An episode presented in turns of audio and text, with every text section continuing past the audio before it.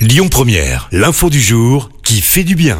Et on parle d'une initiative pour lutter contre l'isolement des seniors. Avec la crise sanitaire, c'est bien l'une des problématiques qui a été mise en avant.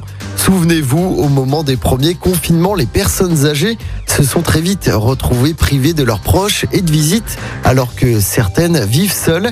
Eh bien, une étudiante de 19 ans bénévole à la Croix-Rouge en région parisienne, rencontre Jacqueline, 94 ans, justement en pleine crise sanitaire.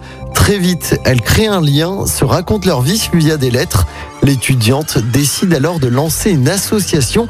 Le nom est très simple, Appel ta Jacqueline, en référence donc à sa jolie rencontre lancée en pleine pandémie en novembre 2020. Plus de 200 lettres ont déjà été envoyées pour permettre à deux générations d'apprendre à se connaître.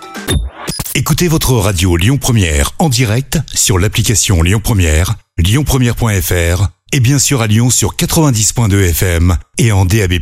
Lyon Première